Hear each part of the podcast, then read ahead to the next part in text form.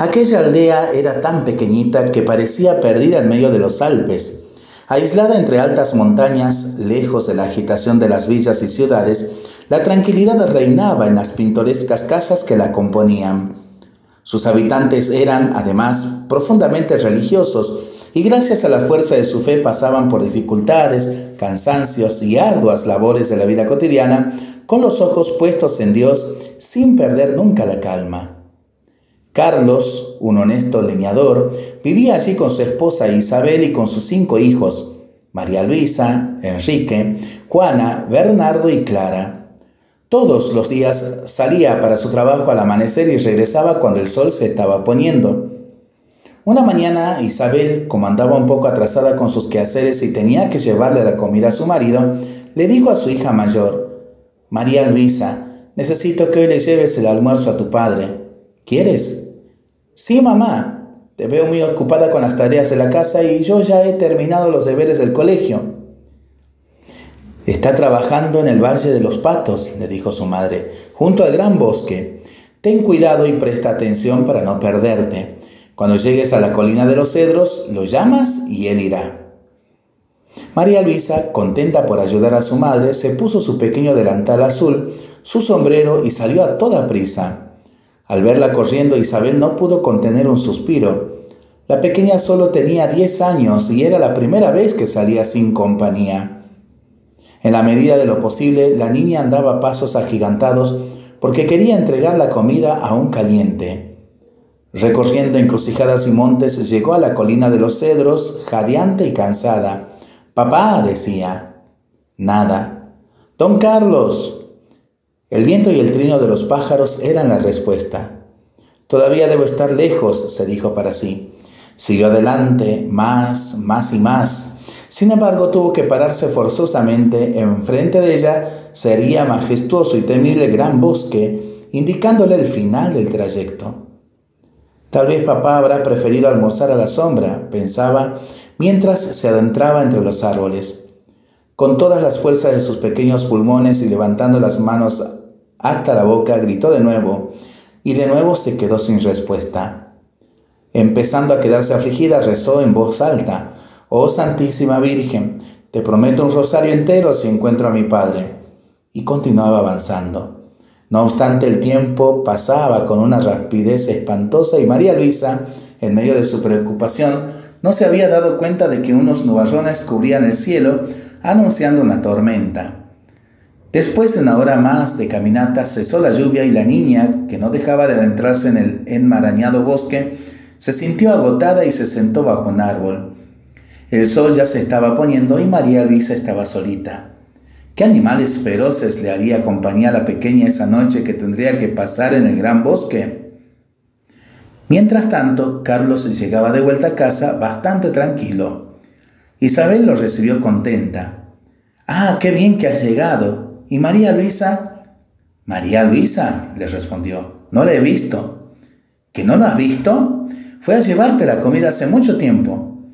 Mira, no he visto ni el almuerzo ni a María Luisa. Por cierto, estoy con mucha hambre.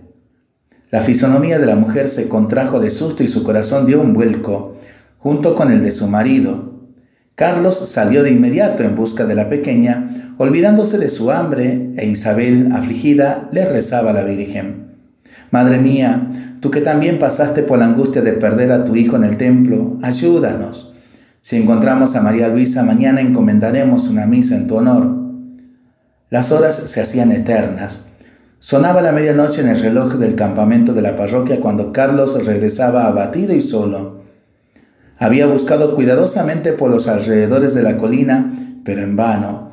No había encontrado ni en el mínimo rastro de María Luisa. Al día siguiente, antes de amanecer, Isabel y sus hijos fueron a rezar a la iglesia por la niña, porque una noche en ese bosque lleno de osos y lobos hacía temer seriamente por ella. Los vecinos, apenados, se unieron a las oraciones de la familia mientras el marido salía a toda prisa una vez más hacia la colina de los cedros. Llegaron allí. Carlos pudo escuchar el canto de una dulce voz. Venía del gran bosque. Siguiéndola se encontró con un conocido delantal azul y con un rostro radiante que al escuchar el ruido corría en su dirección con los brazos abiertos. María Luisa, exclamó el afligido leñador abrazando a su hija. Papá, le dijo a la niña.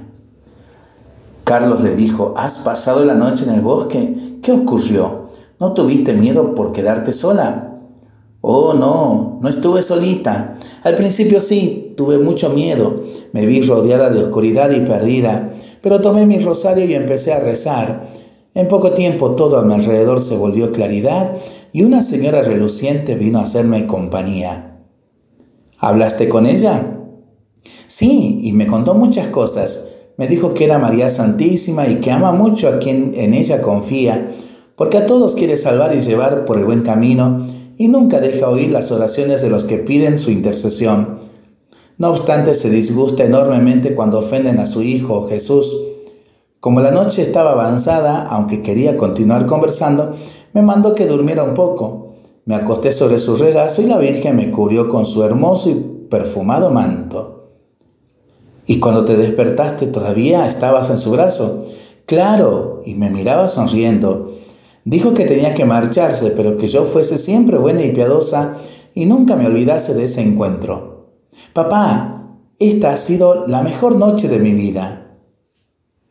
Entonces María Luisa y su padre regresaron a casa donde su familia los recibió con enorme alegría.